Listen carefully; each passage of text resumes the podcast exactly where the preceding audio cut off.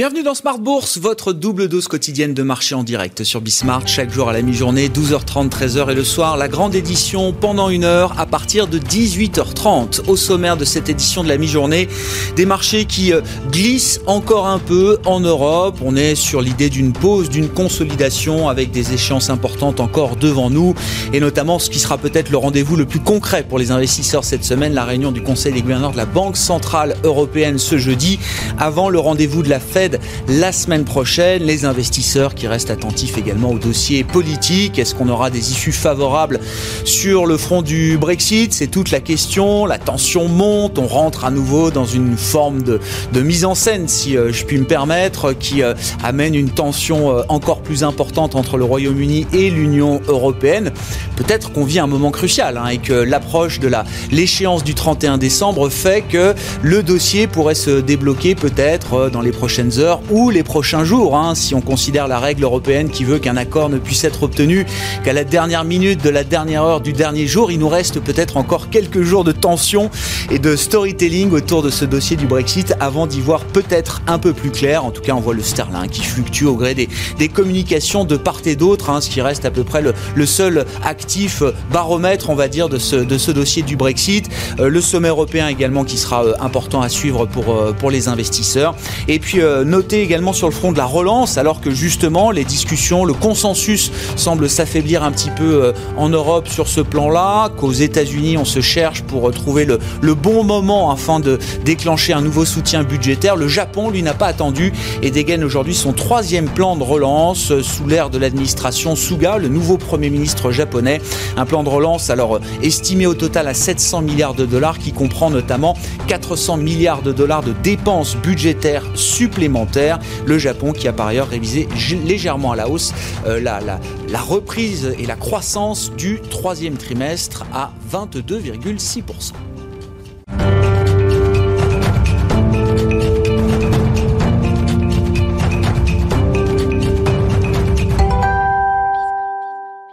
Le CAC 40 à la mi-journée sur le marché parisien qui est désormais plus près des 5500 points que des 5600 points. Résumé complet avec Nicolas Pagnès depuis la salle de marché de Bourse Direct. La tendance est toujours dans le rouge à la mi-journée à Paris. Si l'espoir de voir un vaccin bientôt autorisé de part et d'autre de l'Atlantique reste un puissant soutien pour les marchés, la propagation de l'épidémie reste toujours dans les esprits. Aux États-Unis, où plusieurs États ont dû mettre en place des mesures de restriction, comme la Californie, le Delaware, l'Oregon ou encore le Michigan et le Minnesota, Joe Biden, qui n'est pas encore en exercice, a annoncé que dès sa prise de fonction, dès le 20 janvier prochain, il demanderait à tous les Américains de porter le masque pour une période de 100 jours dans les lieux clos et les transports en commun. En France, Olivier Véran a annoncé de son côté que le nombre de cas ne descendait pas suffisamment pour atteindre l'objectif des 5000 cas euh, par jour fixé par le gouvernement. Selon le ministère de la Santé, la tendance serait actuellement autour des 10 000 cas par jour, ce qui laisse craindre euh, plusieurs observateurs euh, d'un report de la date du déconfinement initialement prévu le 15 décembre prochain. À noter qu'au Royaume-Uni, la campagne de vaccination a officiellement été lancée aujourd'hui. La première personne à avoir été vaccinée au moyen du vaccin euh, Pfizer était une femme de 90 ans.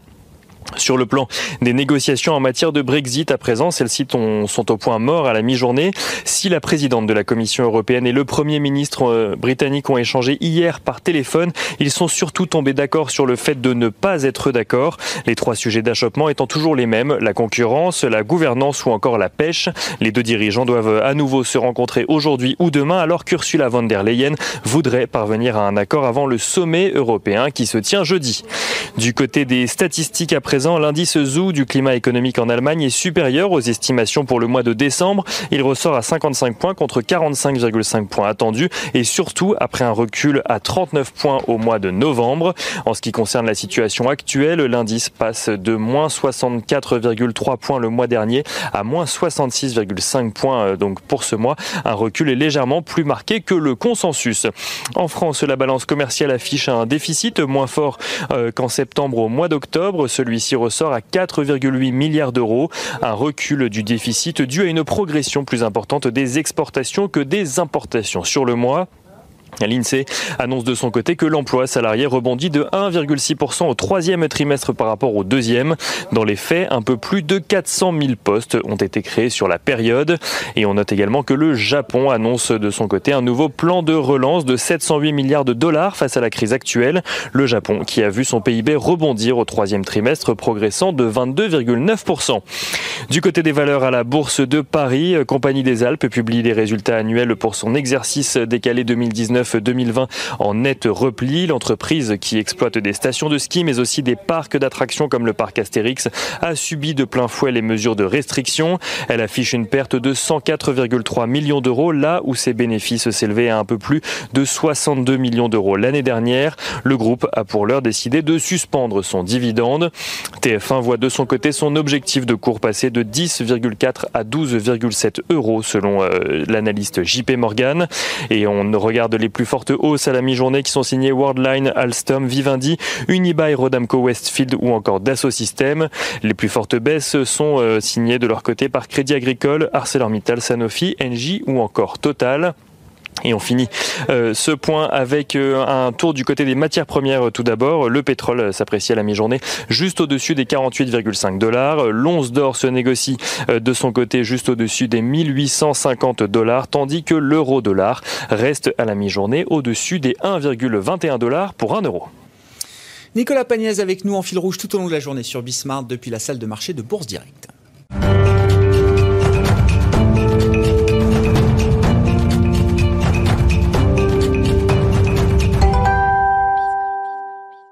Quel scénario de marché faut-il envisager pour la suite? Comment ajuster les, scénarios de marché qu'on peut avoir en tête pour les, prochains mois? On en parle chaque mardi avec les équipes de CPR Asset Management et le directeur des investissements de CPR qui est avec nous par téléphone aujourd'hui, Arnaud Faller. Bonjour.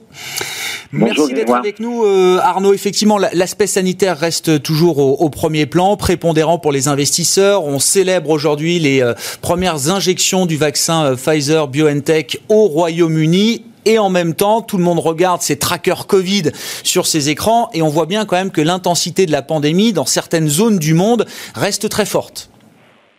Oui, c'est bien le front sanitaire effectivement qu'il faut regarder en premier et on voit bien d'ailleurs que pour l'instant on n'a pas des, améliorations euh, de manière homogène.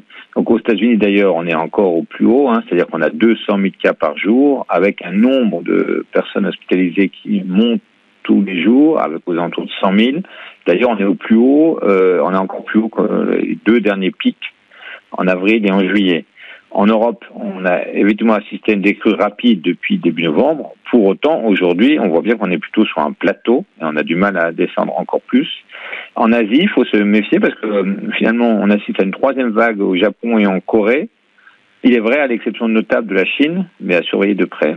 Et en Amérique latine, euh, on a encore une fois une nouvelle euh, très nette accélération, notamment au Brésil et au Mexique.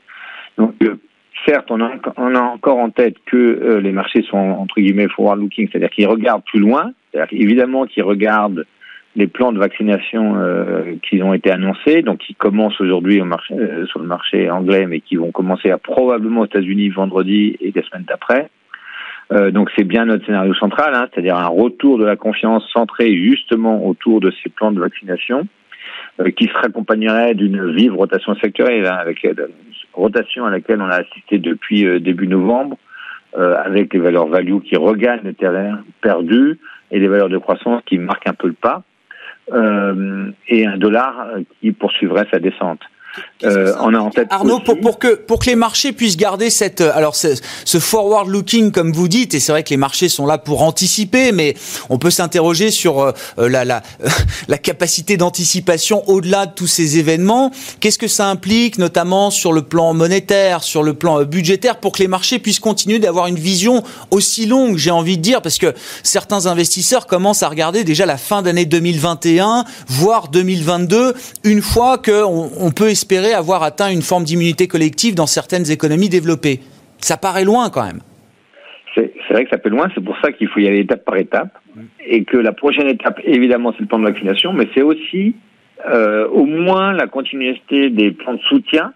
Et donc ça passe par exemple aux États-Unis, parce qu'on sait très bien que si rien n'est fait le 31 décembre, il y a des allocations de chômage qui tombent, c'est-à-dire qui ne sont pas renouvelées. Donc il faut à tout prix l'accord bipartisan qui est en train de se négocier depuis quelques temps déjà, mais on voit enfin apparaître un peu de, d'espoir à hauteur de, donc pour être précis, 908 milliards de dollars. Mais pour autant, hein, on n'a pas encore l'accord. Hein, c'est-à-dire qu'on on sait qu'il faut d'abord traiter euh, l'échéance du 11 septembre, qui est tout, tout, simplement le budget annuel. Et ensuite, entre le 11 euh, décembre et, le 18 décembre, on sait qu'il faudra quand même euh, enfin avoir cette signature, sinon ce serait catastrophique pour beaucoup de consommateurs américains. Donc, et après, on sait très bien que les mesures de soutien ne, pourront pas disparaître comme ça. Donc, c'est vrai que les banquiers centraux seront toujours là. donc, on, on verra la BCE jeudi, qui probablement euh, évoquera une extension de son de ses achats, une extension tant en termes de montant que de maturité. Euh, et c'est sûr qu'il faudra, euh, en gros, assurer euh, à la fois euh, l'extension de ces mesures jusqu'au moment où eh l'ensemble de la population sera sera euh, vaccinée ou en tout cas retrouvera une confiance assez forte. Et si on coche toutes ces cases, Arnaud, vous dites, on reste dans un scénario qui est votre scénario central, favorable aux actifs risqués, favorable notamment aux actifs risqués les plus en retard sur les marchés actions, cette partie value qui a commencé à se réveiller depuis quelques semaines c'est bien clair que dans ce scénario-là, on aurait plutôt, encore une fois, une poursuite de cette euh, rotation sectorielle avec les valeurs les plus délaissées, les industriels qui sont en retard, les banques. Donc, par exemple, sur les banques, ce qu'on évoque, c'est d'abord évidemment un retour de la confiance les, va les favoriser. Ensuite, euh, probablement aussi la possibilité de distribuer des dividendes en 2021 aussi, ainsi que les mesures euh, de la BCE. On imagine la BCE assouplir les mesures du plan de refinancement des banques qui s'appelle le TLTRO, qui permet aux banques de donner plus de crédit à l'économie, mmh. euh, tant sur le montant lui-même, c'est-à-dire que le, taux devrait peut-être, la, fourchette de taux baisser encore un peu, et euh, aussi une bonification de la période de temps. La période bonifiée, pardon, elle pourrait passer de, de, de, de 1 à 2 ans, ce qui ferait finalement ce qui serait bénéfique pour les banques en, en avance de face par rapport au mouvement de, de, de, fusion-acquisition qu'on imagine aussi arriver en Europe. On sait très bien que les banques, euh, le marché est beaucoup plus fragmenté qu'il ne l'est aux, États-Unis. Dans, dans les événements, euh, allez-y Arnaud, je vous en prie. Enfin, dans les événements qui sont encore à venir, il y a le, le, sujet de la politique américaine. Est-ce que c'est un sujet qui est totalement derrière nous, ou est-ce qu'il faut encore envisager peut-être des, des surprises de ce point de vue-là? Exactement, parce que le 5 janvier prochain, il y aura l'élection des deux derniers sénateurs. Il faut se rappeler qu'aujourd'hui, il y a 48 démocrates et 50 républicains, mais il manque deux sénateurs issus de euh, de l'État de Géorgie. Pour l'instant, le marché en parle peu, mais euh, la probabilité que les deux soient démocrates, nous on l'estime à 15%, mais en, tout cas les conséquences seraient assez euh, assez fortes sur le marché. Pourquoi? Parce que cette fois-ci, euh, l'administration Biden pourra mettre en place beaucoup plus rapidement son programme est avec une ampleur bien plus forte, donc des plans d'infrastructure assez euh, conséquents, des hausses d'impôts, notamment euh, d'impôts des sociétés plus, plus rapides, et puis aussi une régulation envers les GAFA, certainement plus rapide aussi. D'ailleurs, au passage, ou au moment où l'Europe elle-même celle de mettre en place les deux directives, hein, Digital Market Act et Digital Services Act, qui visent évidemment les GAFA. Donc euh, ce scénario est cette minoritaire en probabilité chez nous. En revanche, les conséquences sont un peu fortes. On verrait les taux longs monter significativement, hein, donc euh, aux alentours d'un 25 sur le taux de 10 ans américain, et on verrait les euh, marchés américains très clairement marquer le pas parce que les valeurs de croissance américaines seraient handicapées et évidemment les GAFA au premier chef. En revanche, les marchés, les marchés en retard, que, sont les marchés européens et japonais, pourraient bénéficier de cette de, de réallocation de flux euh, puisque c'est en gros un scénario centré sur les Américains. Ah Donc euh, ne pas oublier que ça veut dire que si dans trois trois quarts des scénarios, hein, le, scénario central à, 60% et le, ce scénario-là qu'on estime à 15%, on aurait donc une poursuite de la rotation sectorielle qui se traduirait aussi bien en termes de pays qu'en termes de secteur, puisqu'on sait très bien que c'est plutôt les secteurs, euh, plutôt la côte européenne qui est riche en secteur des côtés et euh, la même chose du côté euh, japonais. On aurait malgré tout aussi les émergents qui pourraient tirer leur, euh, épingle du jeu. Pourquoi? Parce que la Chine, finalement, la Chine est en, avance par rapport au cycle mondial. On voit bien que d'ailleurs les exportations qui ont été publiées récemment progressent nettement, hein, puisqu'elles progressent de 21% sur un an, après 11% en octobre. C'est notamment parce que le plan de relance dans les pays développés ont été là, hein, mais malgré tout, la Chine, euh, franchement, est en avance sur le reste. Et les indicateurs de confiance, d'ailleurs euh, mesurés aussi bien par euh, les indicateurs classiques que par le CAC-Chine, montrent bien que le secteur industriel, évidemment, remonte comme dans le reste du monde, mais aussi le secteur des services en Chine. Donc on est assez favorable aussi pour les, sur les émergents de manière globale. Évidemment, en, en portant attention à euh, malgré tout le, le, front, le front sanitaire en Japon et Corée qu'on avait oui, fait. Effectivement, une petite résurgence de cas, euh, de nouveaux cas Covid là sur euh, sur l'Asie avec le Japon et la Corée du Sud à surveiller. Une minute pour conclure sur le Brexit, euh, Arnaud. Je sais pas d'ailleurs si ça vaut la peine d'en dire beaucoup plus parce que à part le Sterling et quelques journalistes qui s'excitent sur ce dossier, visiblement pour le marché, ça a l'air d'être toujours un non-sujet c'est vrai que d'abord c'est un feuilleton qui dure depuis tellement longtemps. Et puis, effectivement, il me semble que les conséquences les premières, et pas les seules, mais presque, seraient plutôt sur la devise. On voit bien que le euh, est aux alentours de 0,91. Euh, c'est lui qui marque le pas le plus. Euh, en revanche, il n'y a pas tant d'effet sur l'ensemble de la cote euh, anglaise. Et il ne semble pas que ça soit, ça va, euh, qu'il y ait des grandes, grandes variations à imaginer euh, de ce côté-ci, hors devise même du côté taux anglais, c'est assez sage. Côté crédit, côté obligation corporate du secteur anglais, c'est relativement sage aussi. Euh, pas de distinction par rapport à la cote euh, de la zone euro. Donc c'est vraiment une, une sorte de devise, certes importante. Hein, oui, bien sûr. Il faut, juste se rappeler que ça, c'est quand même des variations fortes pour une devise d'un euh, pays, développé, pas loin. oui, oui. Mais exactement. Mais pour autant, sur le reste de la cote, c'est euh, ça reste euh, un second ordre. Merci beaucoup Arnaud Arnaud Faller qui était avec nous par téléphone, directeur des investissements de CPR Asset Management.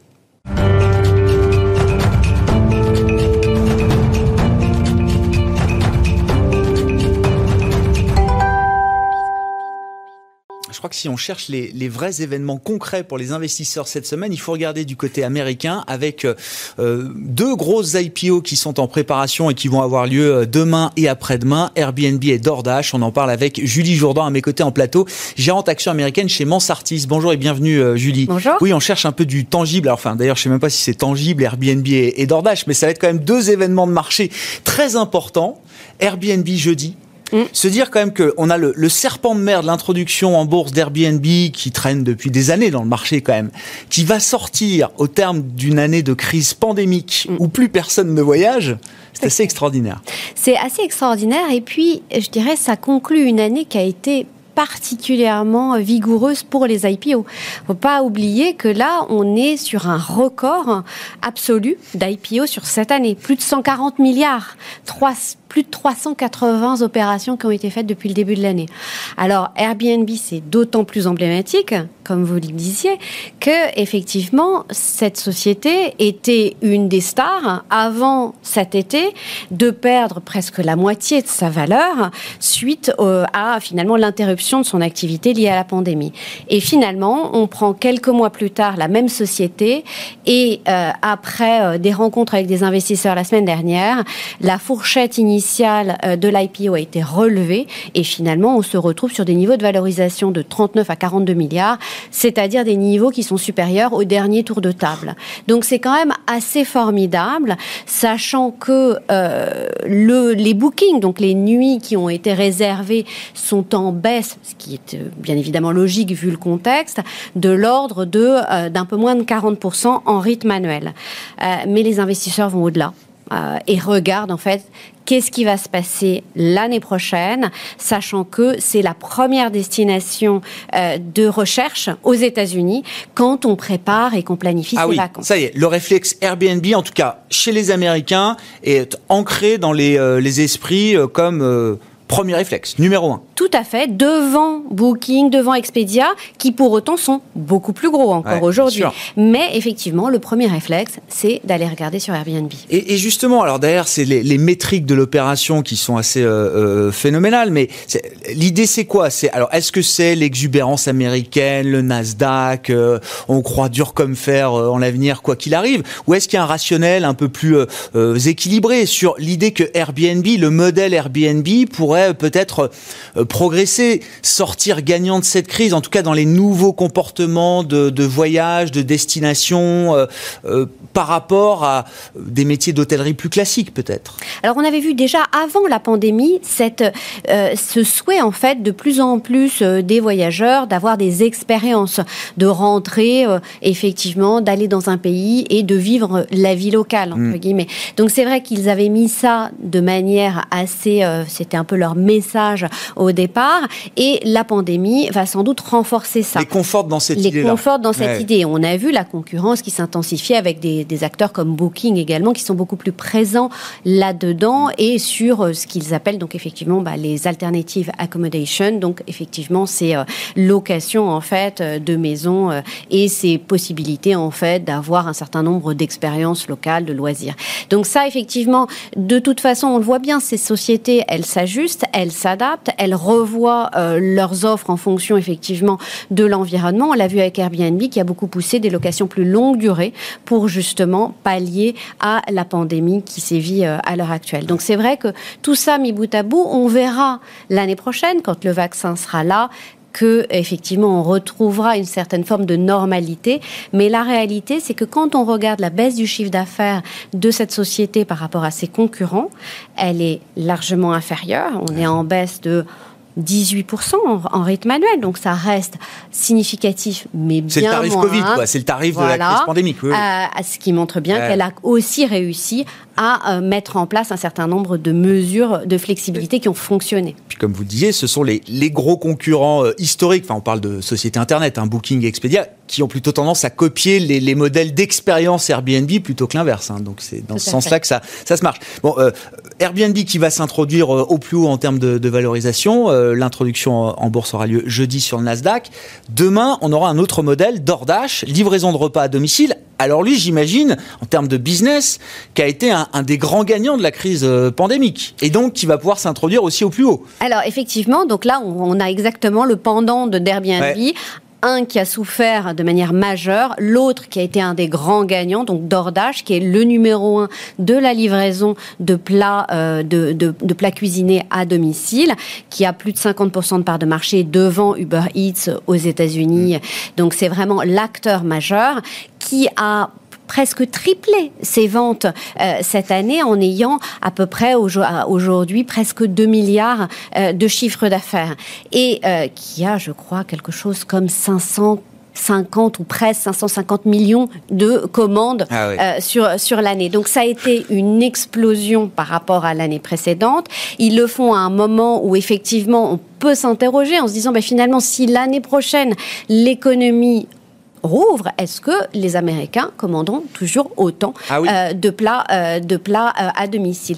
Mais en même temps, ils ont su créer un réseau, un effet en fait de d'échelle ou également avec à la fois bah, le réseau des restaurateurs et également tout ce qui est les livreurs. Donc effectivement, on a une plateforme qui est leader. Donc on verra comment ça se passe. Mais là aussi, a priori, la, la fourchette a été relevé et ça, on parle de 36 milliards de, euh, hein. de, valorisation pour l'introduction en bourse. Donc c'est quel symbole Enfin, deux emblèmes de la pandémie, la livraison à domicile et euh, l'hôtellerie ou l'hospitalité, effectivement, euh, qui ont vécu la crise de manière très différente et les deux vont pourtant s'introduire sur des, des multiples de valorisation plus haut. Euh, et oui, oui. Une année extraordinaire et un mois de décembre qui habituellement est très calme pour les IPO. Ouais. Il y, en a quelques autres encore à venir derrière. Hein. Visiblement, le mois de décembre, effectivement, contrairement aux euh, saisons précédentes, va être très très animé. Bon, on imagine qu'il y a pas mal de reports et de dossiers qui vont vouloir sortir pendant ce moment de marché encore favorable. Justement, un mot sur le marché dans son ensemble.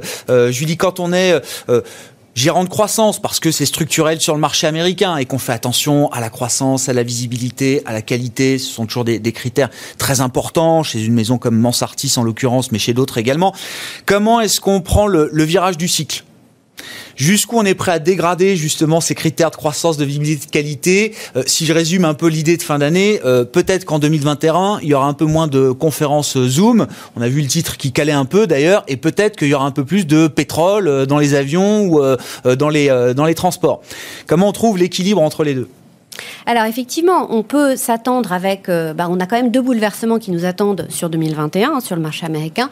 Le premier, c'est effectivement bah, les effets d'une campagne de vaccination et donc la renormalisation progressive de l'économie. Donc c'est plutôt une excellente nouvelle euh, globalement. Et la deuxième, c'est l'arrivée à la présidence de Joe Biden, qui là aussi va euh, se traduire par un certain nombre de ruptures, notamment sans doute dans les relations diplomatiques qui devraient être sans doute plus, euh, euh, on va dire, euh, plus traditionnel.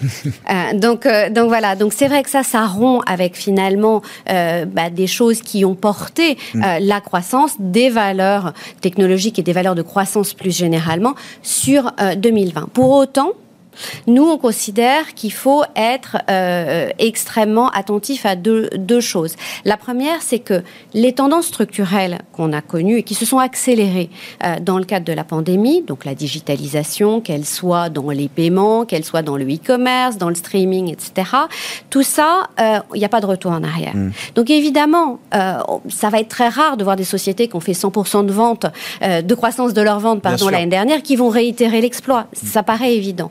Néanmoins, la tendance de croissance, elle est là. Et donc, nous, notre rôle dans ce contexte, c'est d'identifier celles qui vont continuer à avoir des croissances organiques très solides, qui vont innover, créer des barrières à l'entrée. Et puis, cette innovation, finalement, va être vecteur de croissance. Et cette croissance va être vecteur de performance de marché. Donc, ça, je dirais, c'est quelque chose qui euh, bah, fait partie de notre, de notre ADN et euh, de notre métier. La deuxième chose, c'est exactement ce que vous disiez, c'est à savoir, bah, effectivement, si on va vers une renormalisation de l'économie, encore une fois, c'est mm. une excellente nouvelle, comment on se positionne quand on a un positionnement de croissance et de qualité? Et eh ben, Là, c'est finalement de regarder et de, euh, enfin, de, de, continuer notre travail, qui était de dire, bah, finalement, toutes ces valeurs de qualité qui ont été arrêtées en plein vol par la pandémie. Donc ça, ça concerne la restauration, ça concerne effectivement les loisirs, ça concerne certaines valeurs industrielles, etc. Il y en a un certain nombre d'entre elles qui ont ben, finalement investi, éventuellement restructuré, même si on sait bien que les, évolutions de marge, les effets de levier qu'on a pu avoir pendant cette crise, finalement, ne sont pas tous durables, parce que certains étaient liés effectivement à des interruptions d'activité. Donc, mm. on sait bien qu'il y aura des effets de levier qui seront peut-être moins forts que ce qu'on a pu avoir cette année, mais que les sociétés de qualité, elles ne sont pas arrêtées justement d'investir, d'innover, etc. Et donc, ça, c'est effectivement de renforcer ces positionnements sur des valeurs cycliques de qualité. Encore une fois, l'idée, ce n'est pas euh, euh, d'aller dégradé, comme vous, genre pour reprendre Mais pas sortir de votre territoire naturel d'investissement. Non, non, non, non, non. Euh, on, effectivement, on considère qu'il y a du rattrapage là en ce moment. Euh, c'était logique. Euh, on avait eu des, sans doute des excès et on l'avait vu dans les distorsions de valorisation entre la value et la croissance. Ce sont des effets court terme, mm. qui sont des effets de rattrapage bien naturels avec les annonces de vaccins et les taux d'efficacité qui étaient largement supérieurs à ce à quoi on pouvait s'attendre. Donc tout ça sont des bons éléments, mais néanmoins, on considère qu'effectivement, il y a des valeurs de qualité qui sont cycliques. Mm cycle et qualité. Voilà, j'ai l'impression que c'est les deux euh, les deux cases à cocher effectivement pour euh, pour 2021. Merci beaucoup euh, Julie, merci d'avoir été avec nous en plateau. Julie Jourdan, gérante action américaine chez Mansartis, invitée de Smart Bourse à la mi-journée sur Bismart. On se retrouve ce soir en direct à 18h30.